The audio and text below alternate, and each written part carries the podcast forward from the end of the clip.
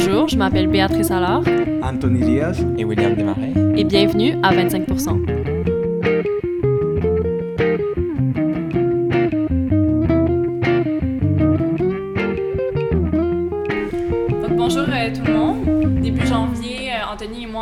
comme tous les étudiants du Québec, on retourne progressivement à l'école.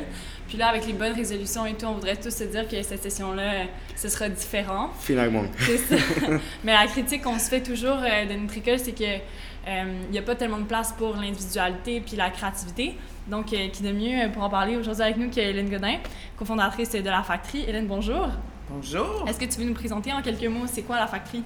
La Factory, c'est une école qui est assez unique dans son modèle parce que c'est une école qui est euh, dédiée aux sciences, à enseigner en fait la créativité. Notre mission première, c'est vraiment de forger des esprits créatifs à trouver des solutions créatives aux enjeux. Quand on dit des esprits créatifs, on parle beaucoup de posture mentale.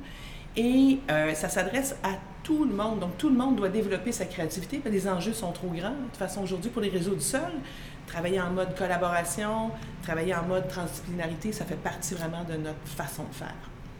Savoir, une question que j'ai toujours eue, c'est, c'est quoi être créatif pour vous? Pour vous, c'est quoi la créativité? Ben, très bonne question.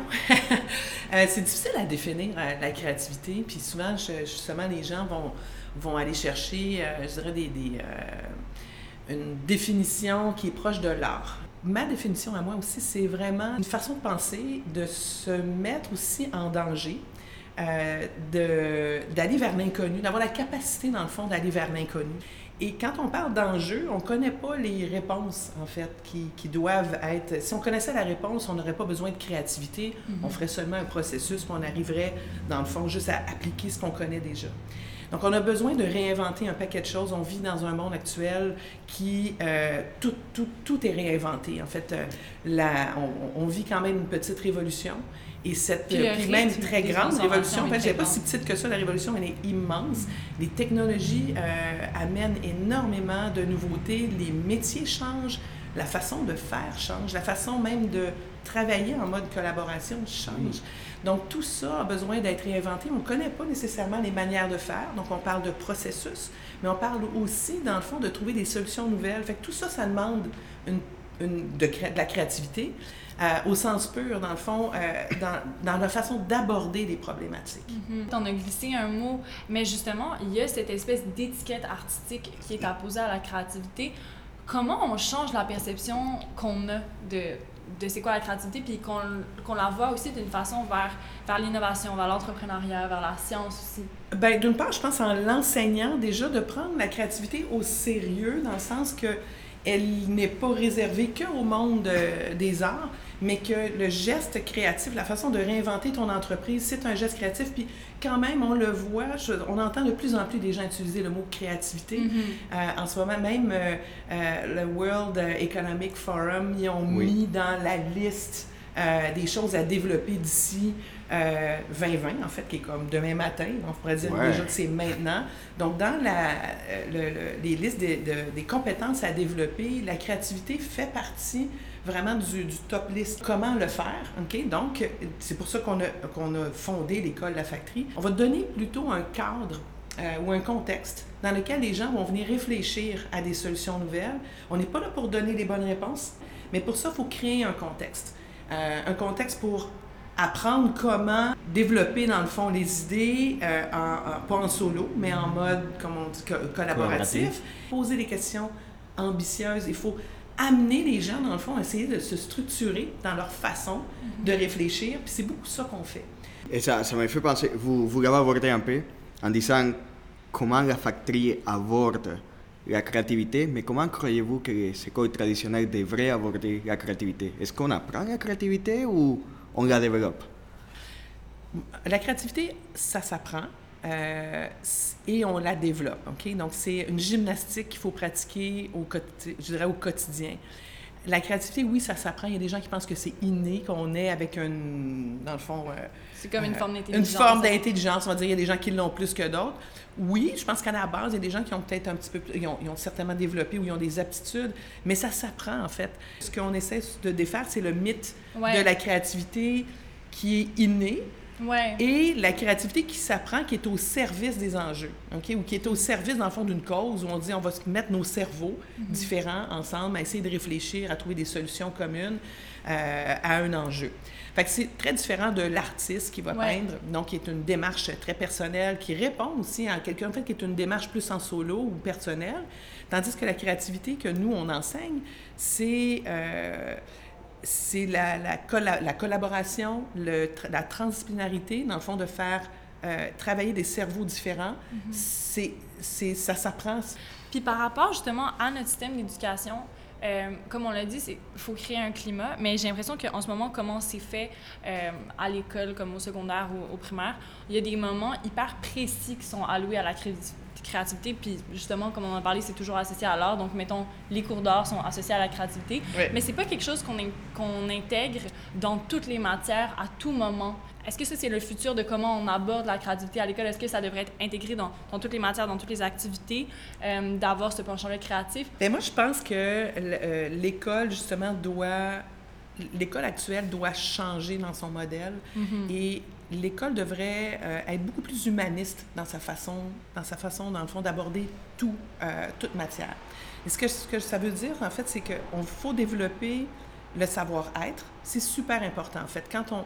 Le savoir-être, c'est comment on est, comment on collabore, comment euh, on est avec les autres, comment on est avec soi-même. Est-ce qu'on est en train de se développer en tant que personne? C'est hyper important. Donc, c'est une façon de développer chaque être humain pour être en meilleure posture pour travailler en, après en mode collaboration. Et ça, je pense que c'est transversal. Ça devrait... On veut former, dans le fond, des gens qui vont... des jeunes qui vont sortir de l'école avec une vision beaucoup plus humaniste, mais aussi qui vont être capables d'amener des solutions créatives. Mais pour ça, il faut être à l'écoute, il faut être ouvert, avoir la capacité de faire et de réaliser des idées aussi. Tu sais, c'est comme euh, un ensemble de choses. Et pour moi, ça, c'est, ça devrait s'enseigner de façon transversale à l'école.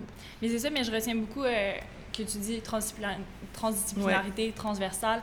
Quand on regarde les systèmes d'éducation qui sont les plus avant-gardistes dans les pays nordiques, il y a cette idée de on arrête de voir un événement à travers plein, plein de matières, mais on le voit en fait sous toutes ses dimensions dès, le, le premier, euh, dès la première fois qu'on le voit. Donc, par exemple, moi j'étudie en sciences humaines. Ouais. Karl Marx, je l'ai vu dans mon cours de sociaux, dans mon cours d'anthropo, dans mon cours d'histoire, dans mon cours de psycho. Il n'y a pas une fois où on a fait un portrait hyper global, comme en 360, de toute sa pensée. Mhm. Est-ce que ça aussi, c'est quelque chose qui devrait changer? Est-ce qu'on devrait comme voir les choses de toutes les façons pour tout de suite avoir plein de pistes de réflexion à la place de le voir tout le temps d'une façon hyper fragmentée? Oui, oui, avoir comme de, de se donner une perspective, Ouais, avoir une espèce de recul, de regarder d'ailleurs, d'é- d'étudier les gens qui ont changé le cours des choses. Tu sais, tu- comme l'exemple que tu donnes, qu'est-ce qui fait que, par exemple, euh, euh, qu'est-ce qui fait que telle ou telle personne, à un moment donné, a changé le cours des choses? Qu'est-ce qui fait qu'un mouvement est parti?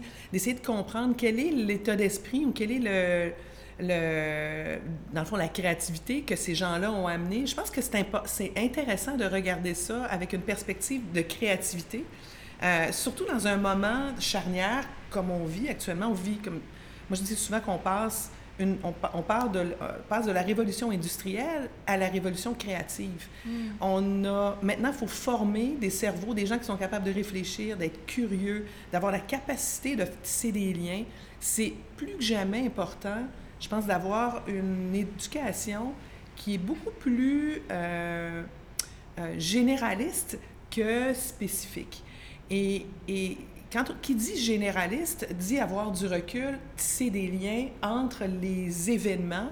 C'est tout ça pour moi, ça fait partie d'une posture créative et c'est très important que ce soit enseigné à l'école. Et actuellement, euh, l'école, elle est très segmentée. En fait, elle, est, elle enseigne euh, peut-être plus de côté plus spécialisé. Ouais. Et ça, il faut, faut, faut, faut prendre un pas de recul et moi, je pense redonner les lettres de noblesse, dans le fond, à l'école, qui étaient beaucoup plus généralistes. Les modèles d'école et même les modèles d'entreprise qui, qui se ressemblent, qui sont à réinventer aujourd'hui, il y a une, je pense, une, des grandes choses qu'il faut briser, ce sont les silos. La structure de scolaire actuelle, elle est en silo. On étudie en maths, t'es- donc tu n'es pas en art ou tu n'es pas Mhm. en train de réfléchir euh, en, euh, créativement, ce qui est totalement faux. Donc, la créativité devrait être transversale. Prendre quelqu'un qui étudie en sciences, qu'on appelle les sciences dures puis les sciences molles, souvent on va Mhm, dire, ben, ouais, les gens qui étudient en ingénierie, euh, quand on les croise avec quelqu'un, un designer qui a étudié, par exemple, ou un urbaniste, euh, ou un designer graphique, la magie opère souvent, mais là, les, chances de se croiser à l'université actuellement sont faibles. Et ça, ça m'arrive. Au niveau des mentalités, je suis étudiant en mathématiques pures, ouais. mais je suis entrepreneur et j'aime beaucoup euh, résoudre des problèmes de notre vie quotidienne. Comme essayer de m'entourer de gens qui me complémentent pour résoudre ce type de problème. Mais quand j'arrive à mon département et j'essaye de chercher de l'aide, de collaborer, il semble que la mentalité euh, ou les stéréotypes euh, qui nous sont placés, ça, ça marque beaucoup de gens. Parce que les gens sont plus fermés, plus introvertis. Ils voient ça comme un autre monde, comme mm-hmm. pas pour eux. Quand en fait, ça pourrait être une de nos caractéristiques, mais ça ne nous définit pas en totalité. Oui, tout à fait. Puis, euh, de justement, les étiquettes, euh, tu sais, l'étiquette de « Ah, je suis un scientifique, ah, je ne suis, pas, suis pas un créatif euh, il y en a beaucoup qui sont comme un peu pris dans leurs étiquettes. Ici, à la factory, on forme des agents de changement. Il y a des gens qui sont déjà convaincus, comme toi, Anthony, quand tu dis, ben moi, je suis un scientifique, mais je suis...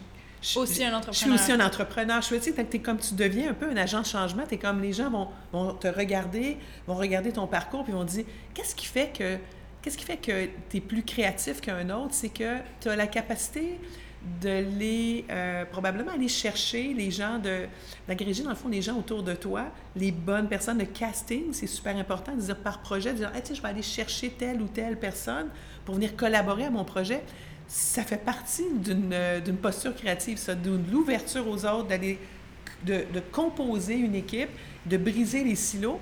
Donc, les agents de changement, ce sont nous. Hein? Ce sont des gens qui croient déjà que la créativité, c'est d'abord et avant tout mettre des cerveaux différents mhm. ensemble, de se donner ce fameux cadre-là, donner le droit à l'erreur. Ouais. On parle souvent de ça, puis même, je pense, dans le monde entrepreneurial, il y en a beaucoup qui disent on apprend, on apprend de nos erreurs, et c'est vrai. Euh, itérer euh, et réitérer, dans le fond, souvent les mêmes idées pour qu'elles s'améliorent au fur et à mesure, ça fait partie, dans le fond, des, des ingrédients nécessaires à la créativité. Si je reviens à ta question première, euh, qui était à l'école actuelle, mm-hmm. est-ce que c'est un terreau qui, qui favorise ça? Bien, la réponse, c'est non actuellement. Pas actuellement. Mais il faut qu'on soit des agents de changement qui vont mais changer justement, puis si, on, mettons, il y a des profs qui nous écoutent qui veulent être ces agents de changement-là, on a beaucoup parlé de c'est quoi la posture mentale de quelqu'un qui souhaite être un créatif, mais quelqu'un qui veut le projeter sur les autres, quelqu'un qui veut justement l'intégrer dans sa classe, mettons. Est-ce qu'un prof laisse carte blanche à ses élèves? Est-ce qu'il les encadre? Bon, un climat classe qui est fertile, moi, je ne dirais pas que c'est en laissant carte blanche, parce que carte blanche, ça s'en va un peu nulle part. Mm-hmm. Puis, même tantôt, on faisait un parallèle avec l'artiste. L'artiste se donne un cadre. Hein. S'il n'y a pas de cadre, l'artiste ou un contexte ou un cadre ou quelque chose qui, qui l'enligne sur une idée, ça va aussi s'en aller nulle part. Donc, c'est important de, de créer un cadre. Euh, si on revient dans, la classe, pour moi, je dirais un prof qui va créer un contexte euh, favorable à la créativité, euh, je dirais que c'est un prof qui va installer justement dans sa classe un mode d'empathie, d'écoute, des valeurs qui sont très humanistes et de questionnement. je pense que la plus grande qualité de, du créatif, c'est se poser les bonnes questions. Mm-hmm. on dit souvent better question, better answer. Donc, euh, se poser les bonnes questions. Et ça, ça n'appartient pas qu'au prof à avoir la bonne question.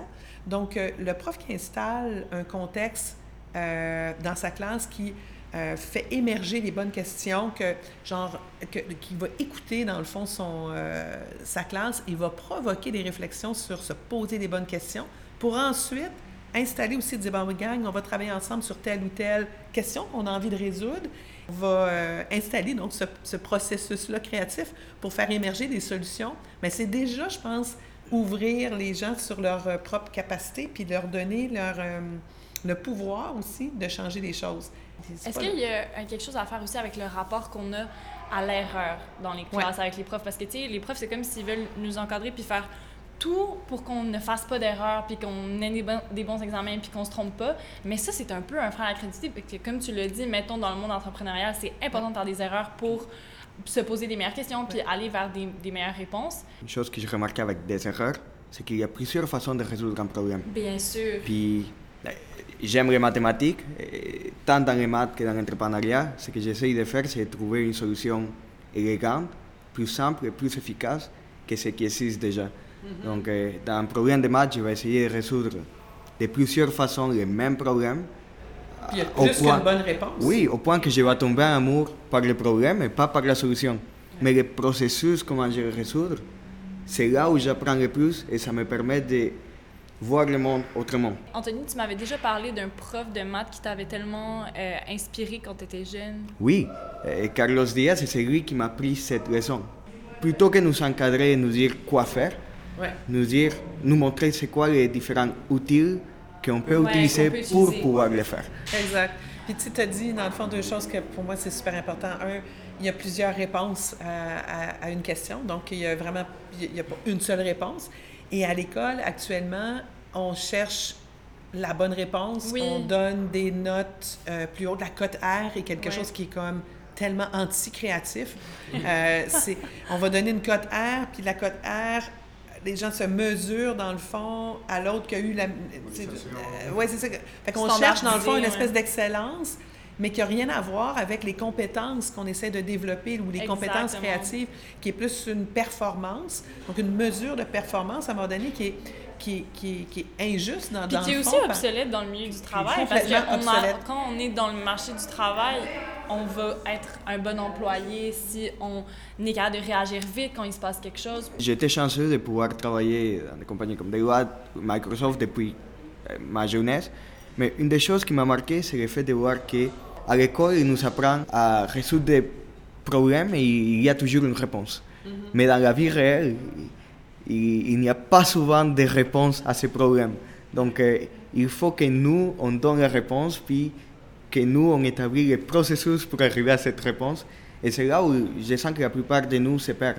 Parce qu'on n'est pas habitué à ça. On nous a formés pendant toute notre enfance puis jeunesse à essayer de résoudre la réponse qui est déjà dans les cahiers ou qui est déjà établie. Puis quand on arrive dans le monde réel, ben, il n'y a pas de réponse. J'aime ce que tu dis Ouais. par rapport au monde réel. Puis euh, peut-être une, une dernière question. Euh, justement, l'école, ça nous forme aussi à comment on va être comme citoyen, Tiens, pas seulement comme étudiant. On va, on va récupérer ces mécanismes-là de, de réflexion.